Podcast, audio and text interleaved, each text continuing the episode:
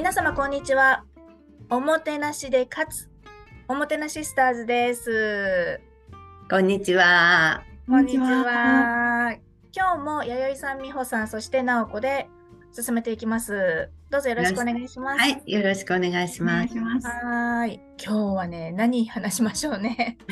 あの、うん、うん、今ちょっと話してたんですけど、うん気になることっていろいろあるじゃないですか、世の中で。はい、うん、それはあのもう本当さまざまなことがあると思うんですけどちょっとこと今日は言葉っていうことで最近なんか気になる引っかかる言葉ってある？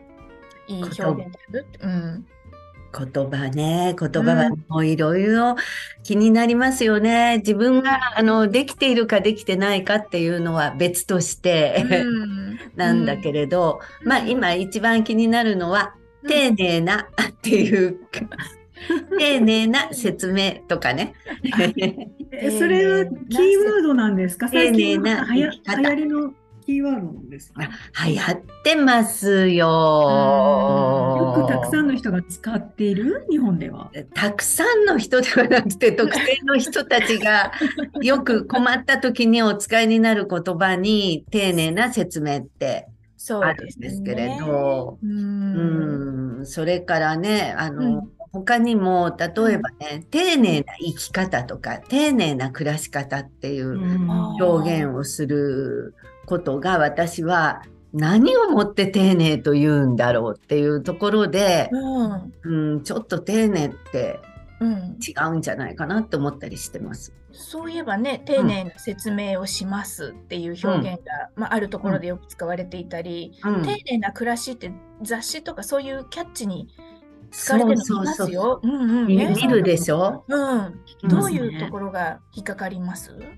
なんか丁寧な暮らしってうんあの暮らしって自分の生き方とか暮らしって自分が基準にあるのでうんうん。なんか人に判断されたくないなっていう感じがある。まあね。ああ、川辺様は丁寧な暮らしなさってますねとかっていうのはちょっと。そうそうそう。丁寧なお手紙をいただいてって言われたら、まあ、心のこもったっていうことだったりするのでね、うん。うん、嬉しいんだけれど、うん。うんまあなんか丁寧な生き方をとかって言われると、いや、私ダイナミックに生きたいと思ってるうん。とかって。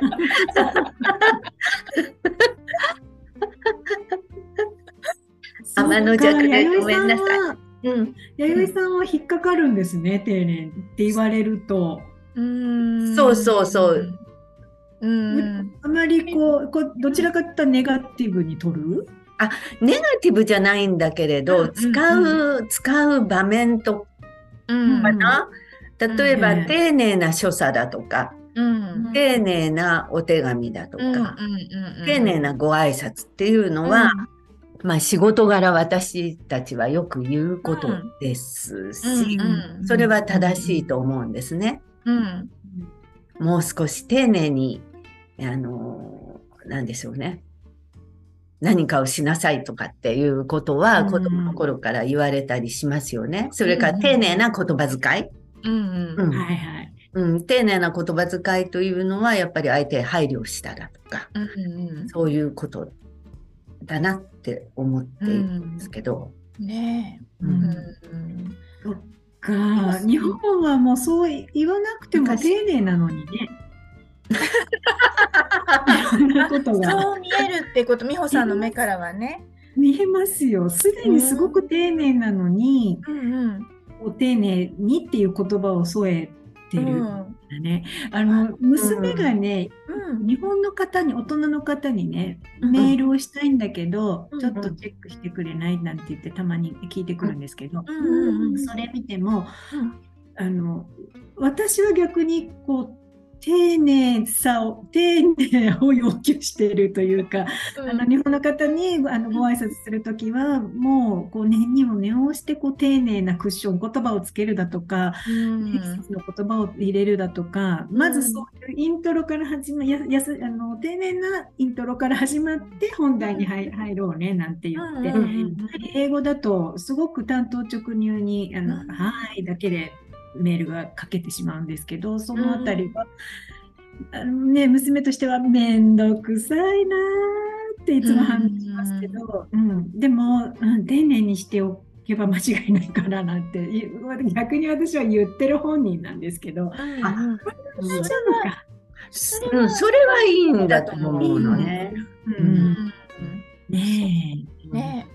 私もちょっと違和感があるので美穂さんの言っている通りのことで OK だと思うんですけどえ。うんなおさら丁寧な説明をするっていう方たちはそれができていないのに言葉だけ丁寧っていうことを使っているので私は違和感感じてるなって思います。そもそもね、説明っていうことに関しては、うんうん丁寧だからって理解できるわけでもないと思うんですよね。うんうんうんかる。そう。うん一方的そねう、そ相手に分かる説明だったら言いたいことなんじゃないかな。あの彼らの言う丁寧、彼って誰、彼らって誰言ってる方たちの、言ってる方たちの言う丁寧なのかなとは思いますけう。どね。うんうん。うん丁寧な主張とは言わないものね。ああ、言わない。本当だ。ねう。うんうん。うん。うん、面白い。なんかこうね、ありますよね。引っかかることね。はい私は最近ね、うん。あの、それは敬語の部分なんですけど、はい。何々な方って言うじゃないですか。なんとかの人じゃなくて型。はそのはい型をつける、うん最近あの、ルフィの問題でいろいろ強盗が横行してますけど、強盗の型とか、実行犯の型とか、プロの空き巣の型とか、え、本当に使うんですか？そうやって。本当にあの、テレビで。テレビをね見ているとコメンテーターやちゃんとあの、何々大学のなんとかっていうそれこそ方？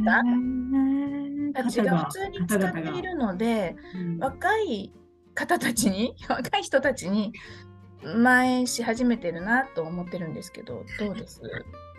今思ったけど、それってあのよくあの形とか方法をつけるのと同じで、うん強盗なら強盗って言い切ればいいじゃない。そうそううんそれがうん強盗って言い切っちゃうと、なんかこうちょっと言葉としてそっけないなって思うので、強盗の人？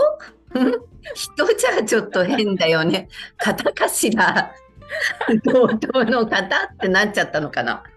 かもしれないですねあのそのちょっとこう想像ニュアンはスを和らげるために？そうそうそう。でも強盗。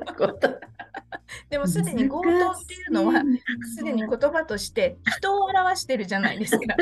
そこに人とか型っていらないわけですよ。強盗がって、ね。強盗犯がって言えばいいのに、でそこに何ワンクッション入れてるのかなと、さらに尊敬語使って、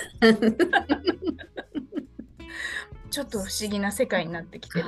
戸惑あじゃあ警察官の方っていうこととか、はね、そういうですけど、警察官でいいわけですよ。うん警察官。うんうんなるほど。